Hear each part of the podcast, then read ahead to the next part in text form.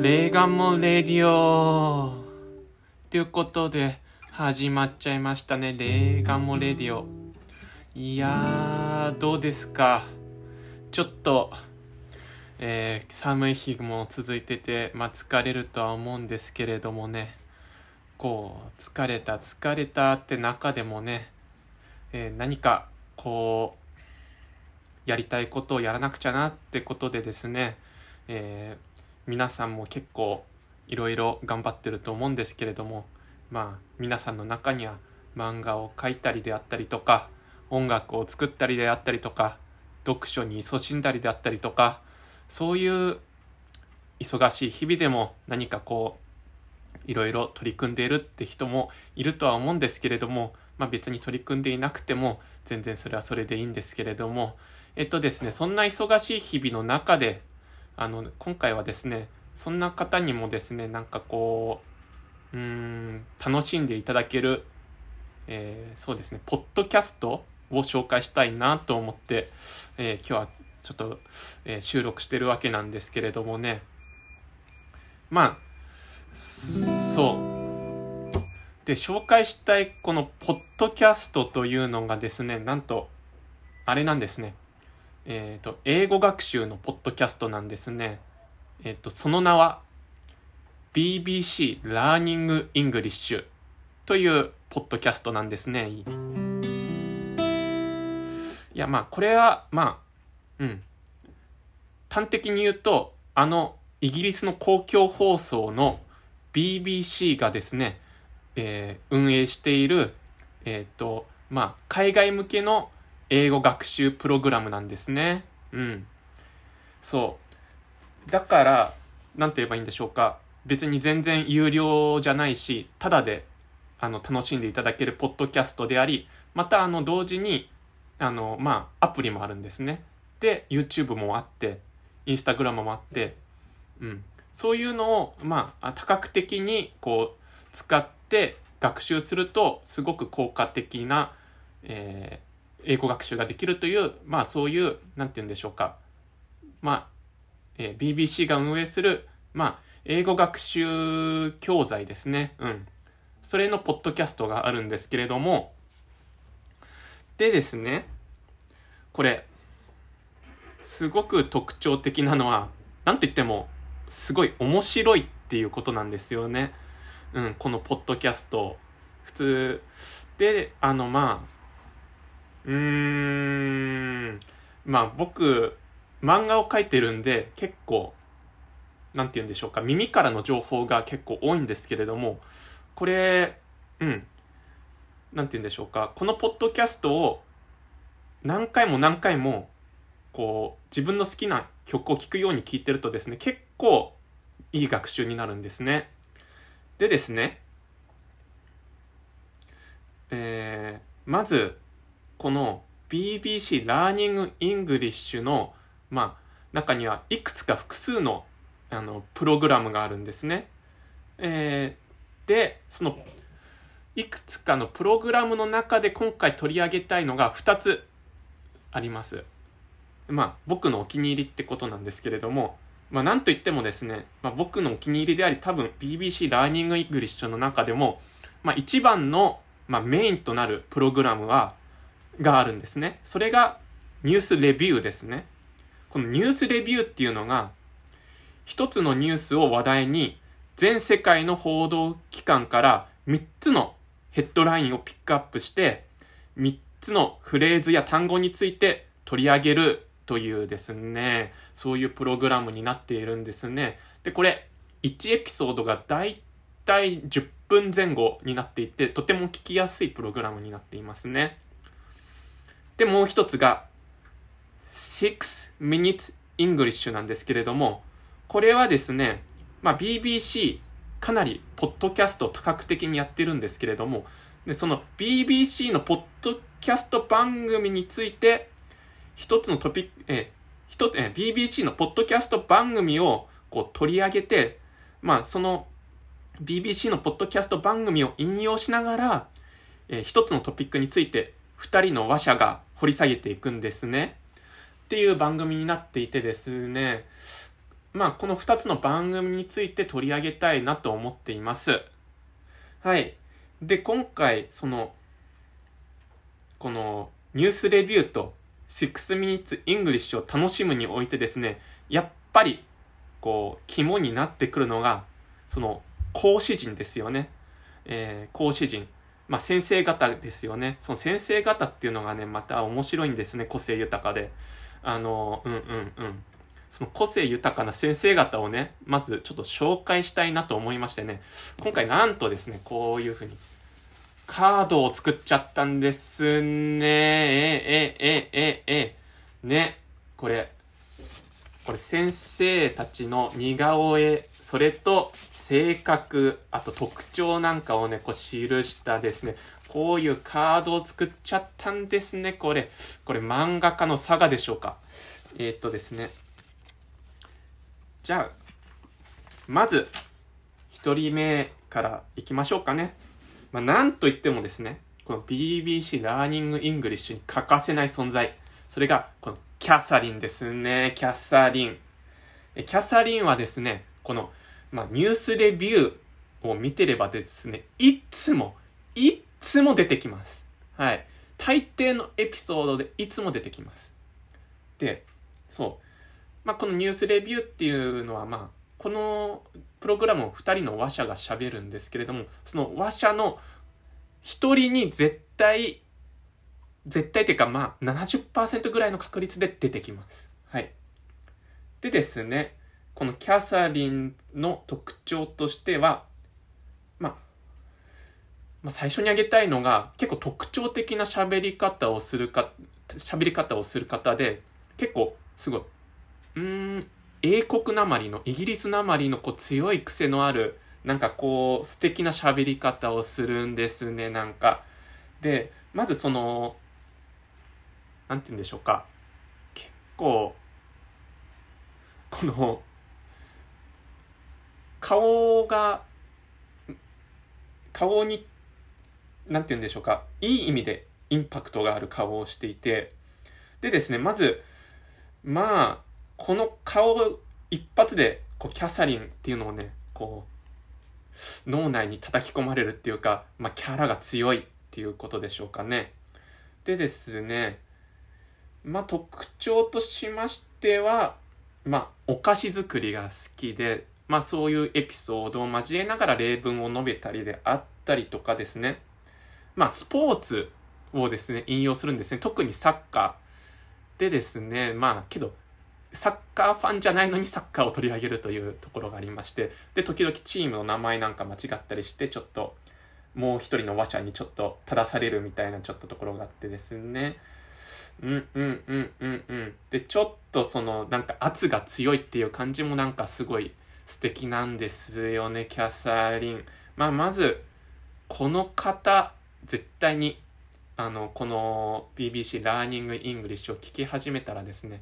え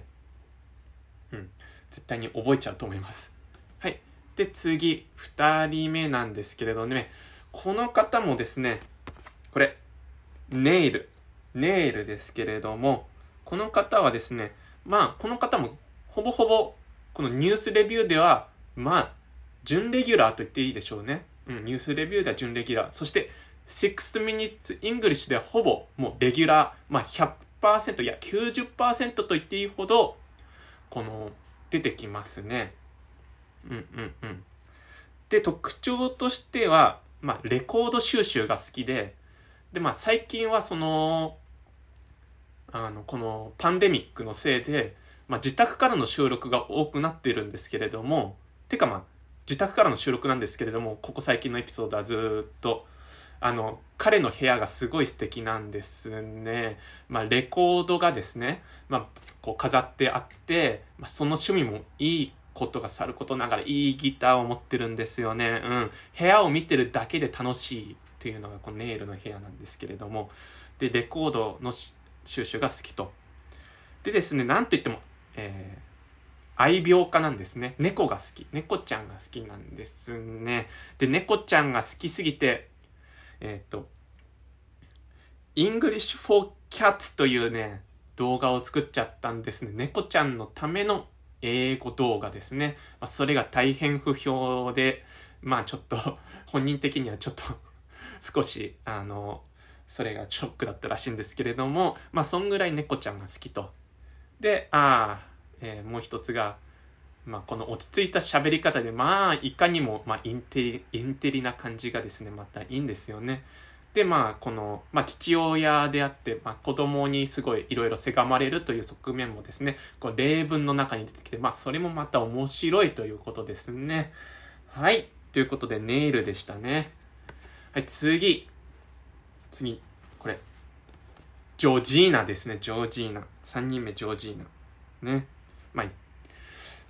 まあ、この方は結構ニュースレビューにも出てくるし、なんといってもだけど、6 minutes English でほぼ、まあ、準レギュラーと言ってもいいいいんじゃないでしょうか。ほぼ出てきますね。でですね、この方の特徴としてはですね、やっぱりなんといってもおしゃれで、おしゃれですね、おしゃれ。うん、おしゃれ。おしゃれでちょっとね、こう華やぐんですね、画面が。うん。ああそうそうそう。これ、ポッドキャストって言ったんですけど、まあ YouTube ももちろん、YouTube でも、ポッドキャストでも、こう、同時に配信してるって感じなんで、あの、この画面がパーッと華やぐんですね。えー、それで、なんと言っても、この、あと上品な発音ですね。こうね、このジュース、ジュースっていう単語を一つ取り上げるとあっても、ジュース？みたいな、ジュースみたいな感じで、ちょっと滑らかな、なんていうか、こう上品なですね、こう、ちょっと育ちの良さっていうのがね、出てる感じの発音がですね、これはまたいいんですよね。それですですね、それでいて、ちょっとまた現代っ子なね、側面も見せるんですよね。とりわけ、6 minutes English ではですね、そういう側面を見せますね。まあ演技なのかもしれないんですけれどもね。えー、まあ例えば、あのこう、ウォークマンが、こう、 six minutes English で話題になった時はですね、冒頭でウォークマンを聞いて、こう、聞こえないから会話ができないみたいなこういうくだりであったりとか、あとはですね、あとこう、なんで、こう、今は直接話すよりも、こう、テキストで、こうメールで話すことが多いのかって話題でもですね、こう、相手の話者が話しかけててもですね、メールを打って聞こえない聞こえないみたいなことをやったりですね、そういう現代っ子的なね、役回りをしてくれるのがこのジョージーナなんですね。それでまあこれはかなり余談になりますけれども、あるエピソードの中で、まあこれは絶対ジョークだと思うんですけれども、まあ副業でジュース屋をやっていて、ジュース屋をやっていて、このジョージーナのレモネードっていうのはね、かなり評判がいいらしいですよ。まあ、キャッシュカウというね、まあ、キャッシュカウっていうのは、まあ、お金になる、こう、ものであったりとか、動物、まあ、お金になる、まあ、事柄ですよね。動物であったり、いや、まあ、もの、であったりとか、まあ、あの、キャッシュカウっていうのは、まあ、その、お金の牛、まあ、あ、牛ってミルクを出すじゃないですか。うん、牛ってミルクを出すと思うんですけれども、まあ、その比喩で、そのミルクを出す牛、イコール、まあ、お金になるものであったりとか、事柄であるっていうのをこう伸びる、まあ、単語なんですけれども、まあ、ジョージーナのその、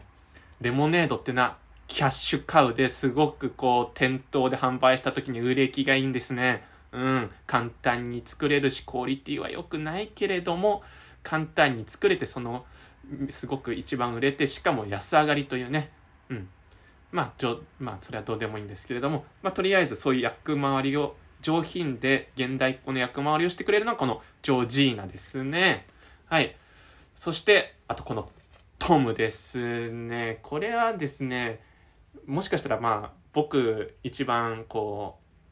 う、うん、好きかもしれないっていうか一押しの先生なんですけれども、まあコミックスが好きなんですね。まあアメコミが好きであったりとか、うんうん、あとは怪獣が好きであったりとかっていうのもあって、まああの、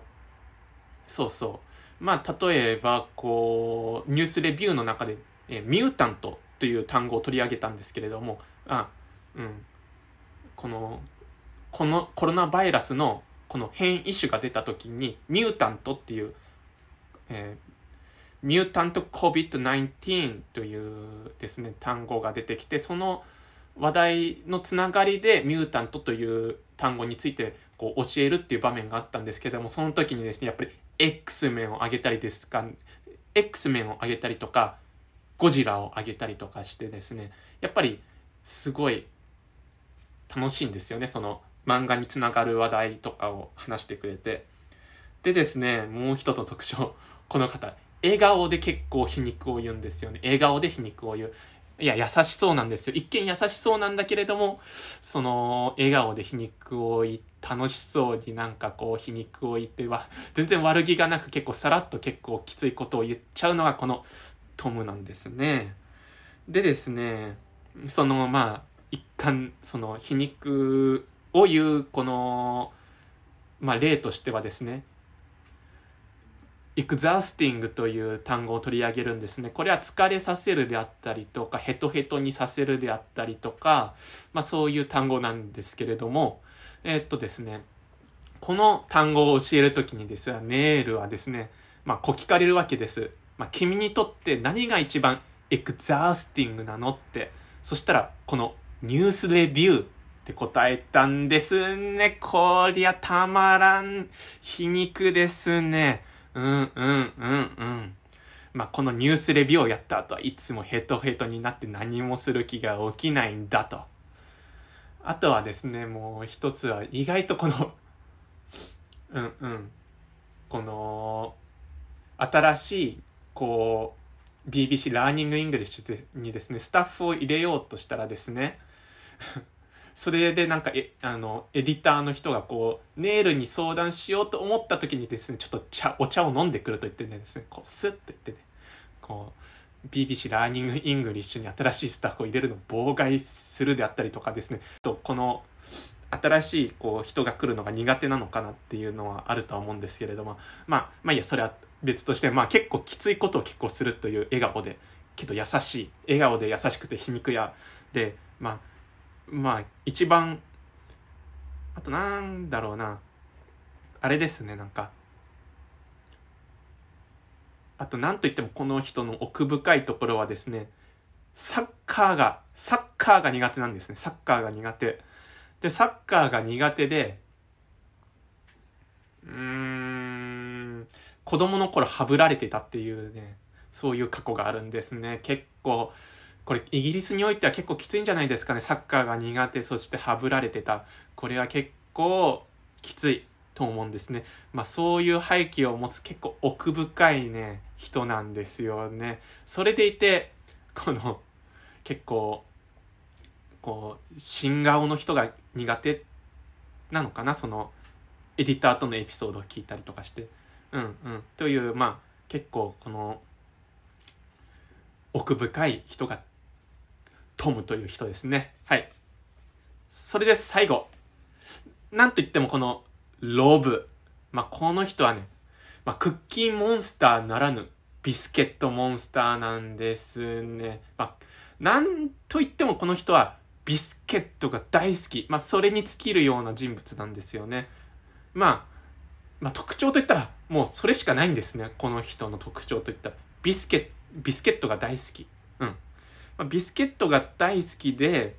まあ、そのビスケットが大好きっていうのをよくみんなからいじられるというキャラクターですね。で、この人結構あんまりこの6 minutes English やニュースレビューでそんなに頻繁に出てくるわけじゃないんですけれども、話題に一番のも上っているのはこの人、ロブなんですね。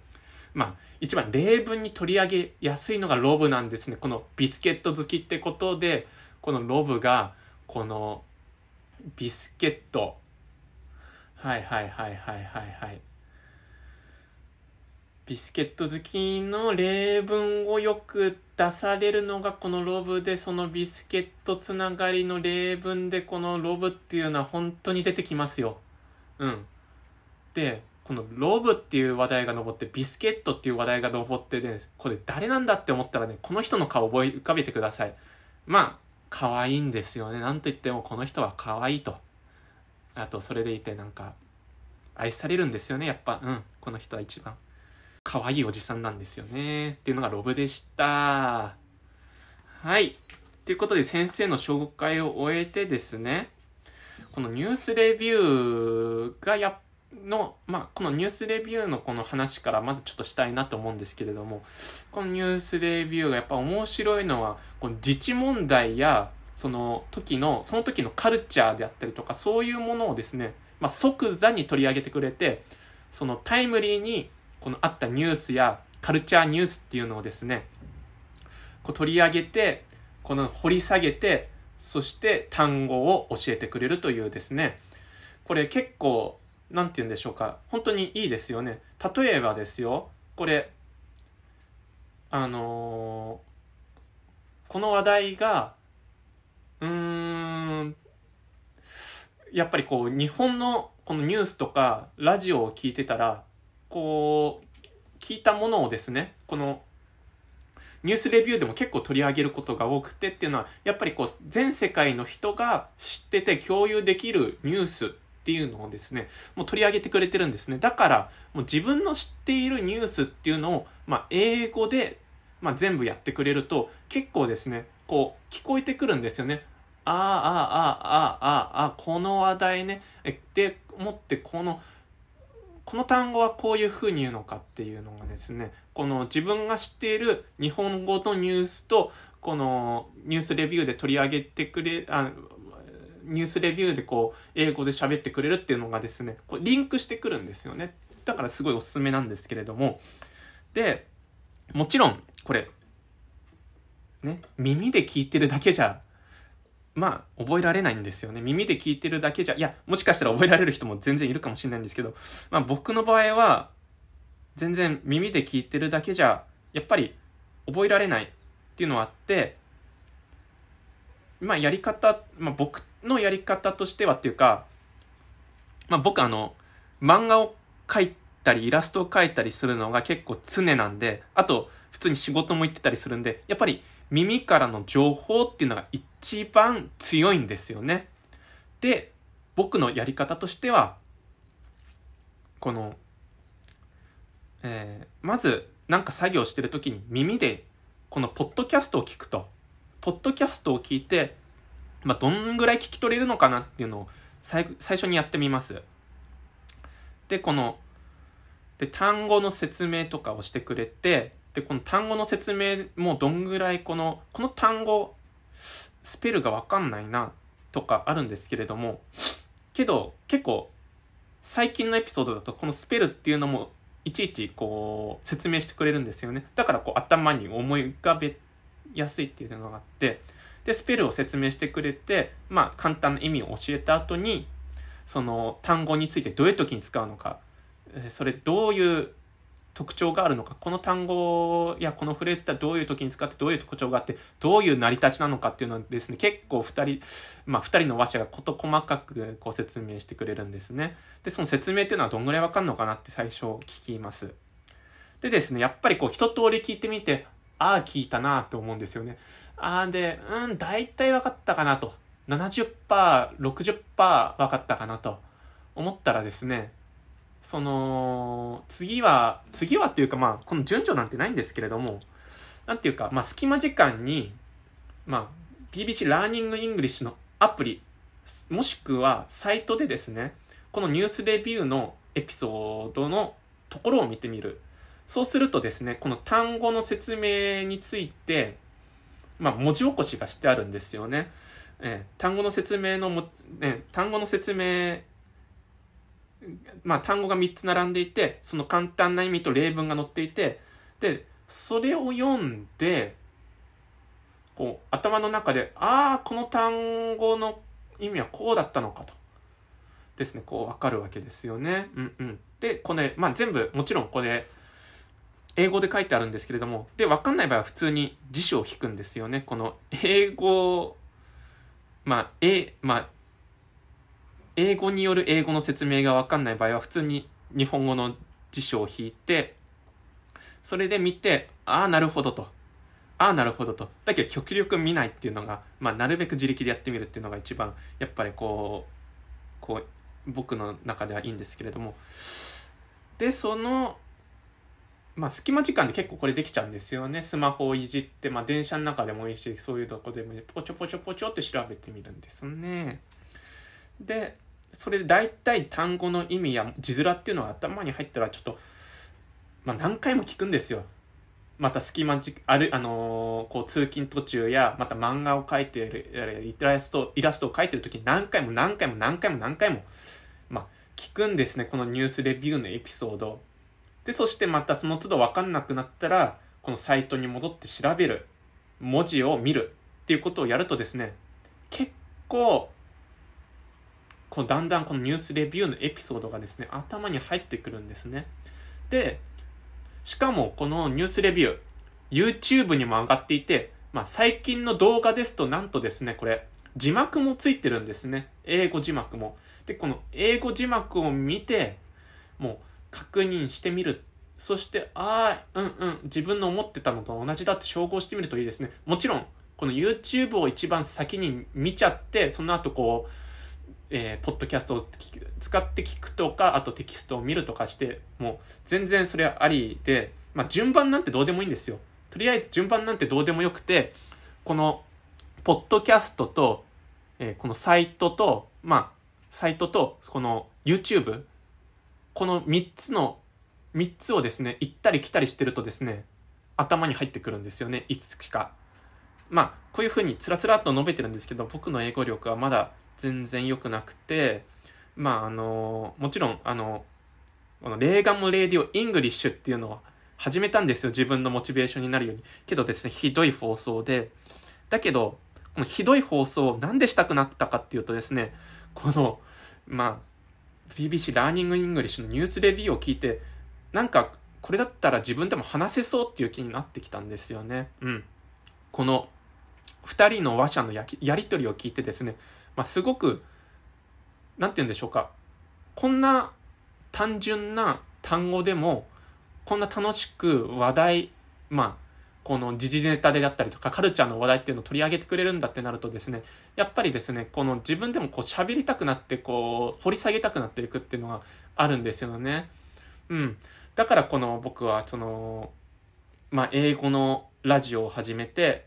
まあ、すごいまだひどいんですけれども、なんかこの話したいなっていう気分になったんですよね。うん。で、この、ラえっとね、ニュースレビュー取り上げる話でやっぱりね、面白くって、まあ、あの、大統領就任のことについての話題ももちろんあったり、あとはですね、面白いのは、えー、ノバク・ジョコビッチっていうテニスプレーヤーがいますよね。彼が、あの、イラついて、こう、ボールをですね、こう、ボールをですね、ラケットでパンと、こう、適当なとこに飛ばしちゃったんですね、なんか、適当に。そしたらですね、ラインジャッジに当たってしまったという事件がですね、まあ、全米オープンで、あれ、全米、うん、全米オープンであったんですよね。で、その時のエピソードを まあ、と、取り上げて、その、そこからですね、この、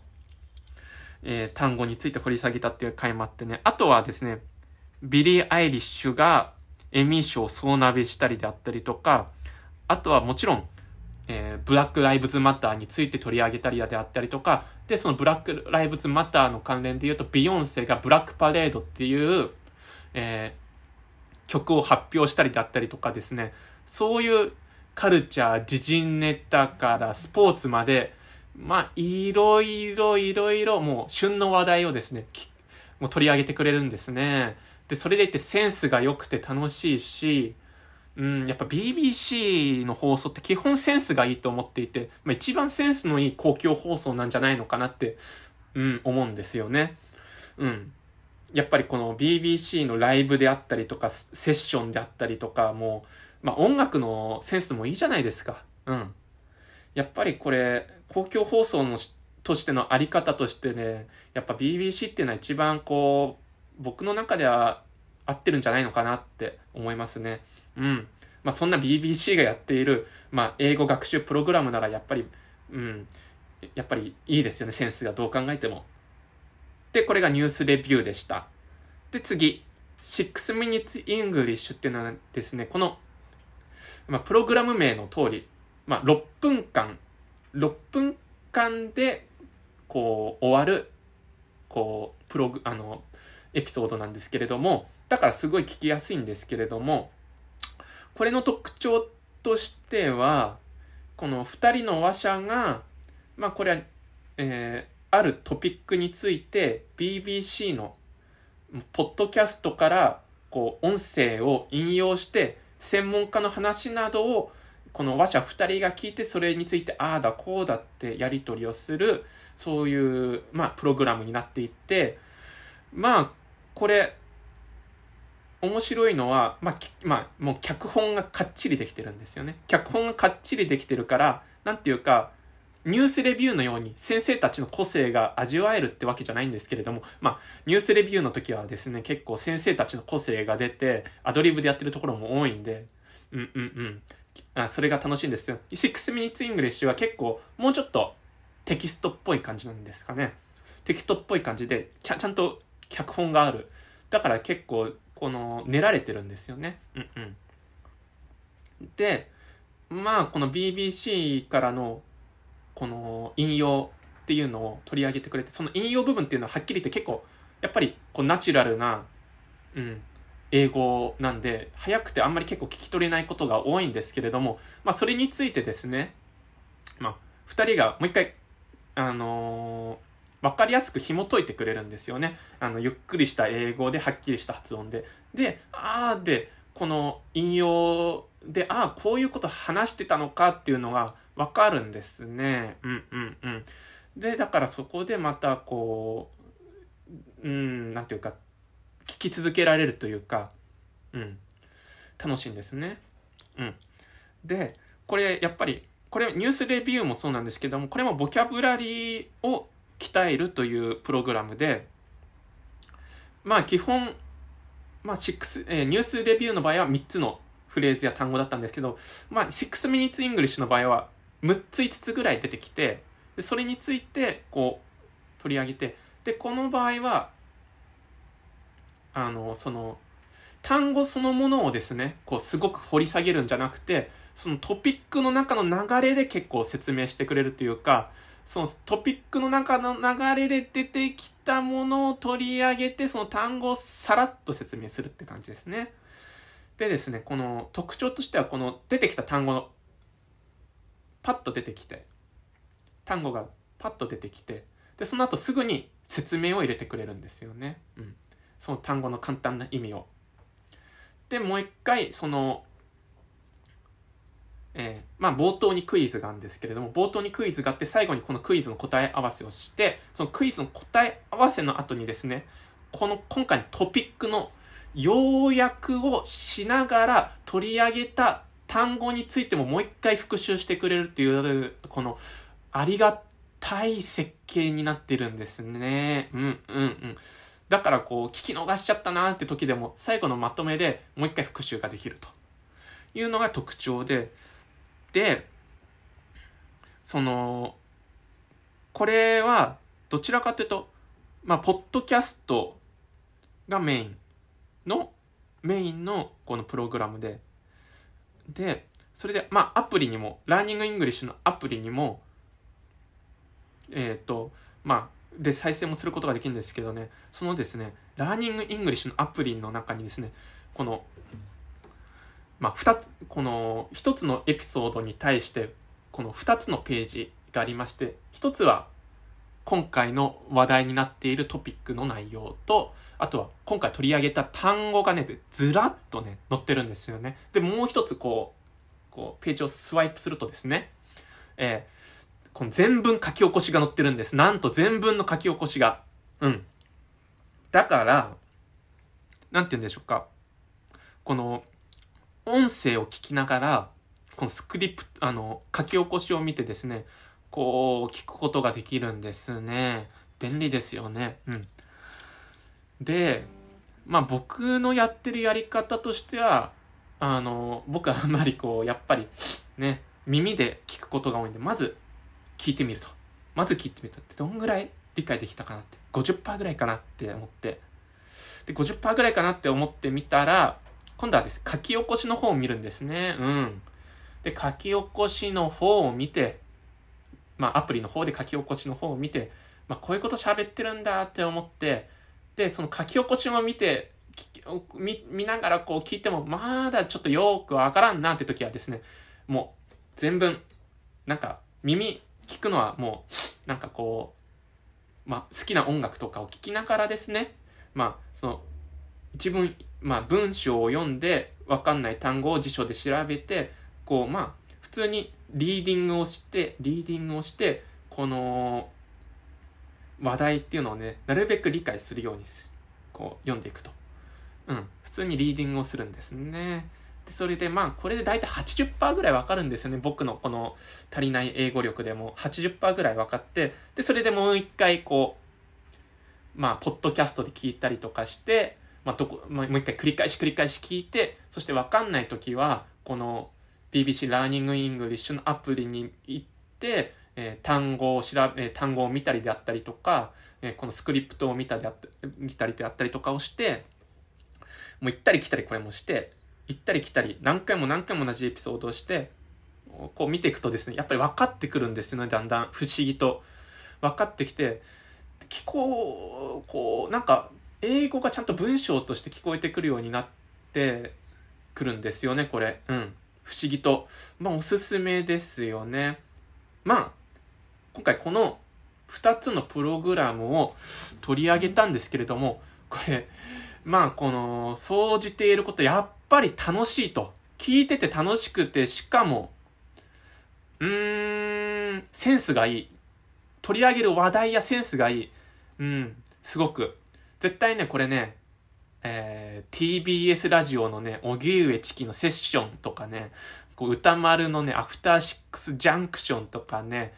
まあ、まあ、文化放送の大竹誠ゴールデンラジオとか聞いてる人はね、絶対ね、好きだと思うんですね。取り上げる話題もね、結構似てるし。うん、なんていうか、こう、リベラルな雰囲気が流れてるんですよね。リベラルな雰囲気が。うん。こうだからすごく風通しがいいし聞いてて嫌な感じが全然しなくてしかも笑えてうんあとやっぱ先生一人一人にだんだん愛着を持つというか、うん、キャラ立ってるんですごく愛着を持つんですよね。うんうんうんうんでやっぱりこれこう、ぶっちゃけ言うと僕最近あんまり音楽の方がそこまで聞けてなくて、というのも、このニュースレビューと6 minutes English を繰り返し繰り返し同じエピソードをね、好きな曲を聴くようにね、聞いていてね、そこに、で、耳をね、その、耳を取られるというか もう音楽の方で耳を取られ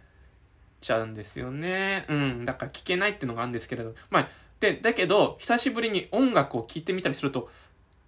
割と、あれ？と、歌詞が、歌詞カードを見なくちゃ入ってこなかった歌詞が、なんか入ってくるようになってるんじゃないかなちょっと前よりは、なんか、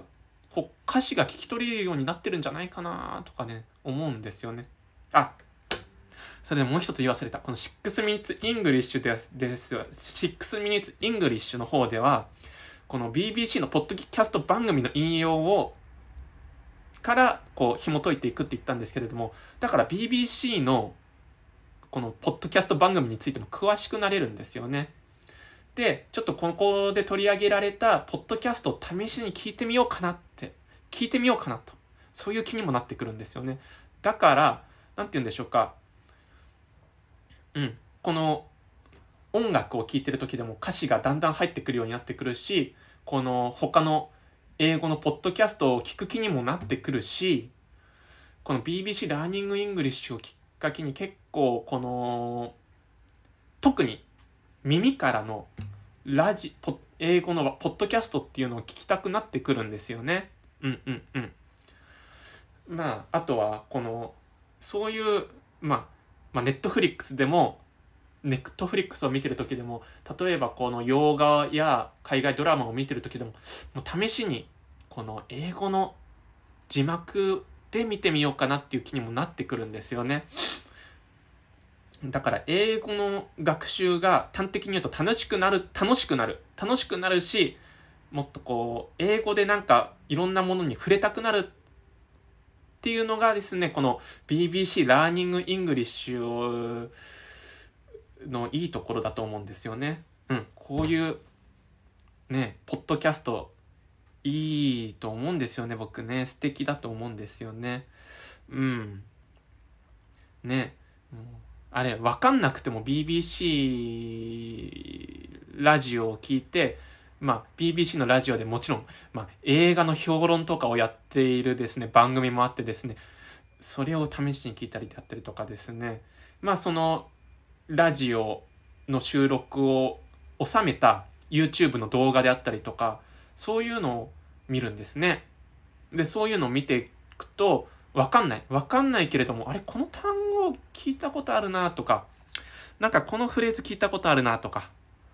うん。そうやってなんかこう、聞き取れるだけでちょっと楽しくなってくるんですよね。で、とりわけ見た映画とかの話題だと、結構、結構聞き取れますよね。うんうん。で、それでちょっと楽しくなって、お、聞き取れてんじゃねみたいな感じになってくるんですよね。これがまた楽しいですね。うん、うん、うん、うん、うん。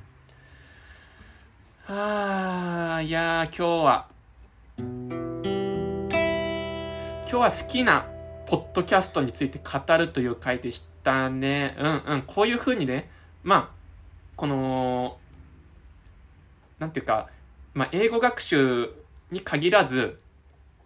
こういう好きなポッドキャストであったりとか、こう、YouTube 番組であったりとか、好きなドラマ、映画も何でも、何でも、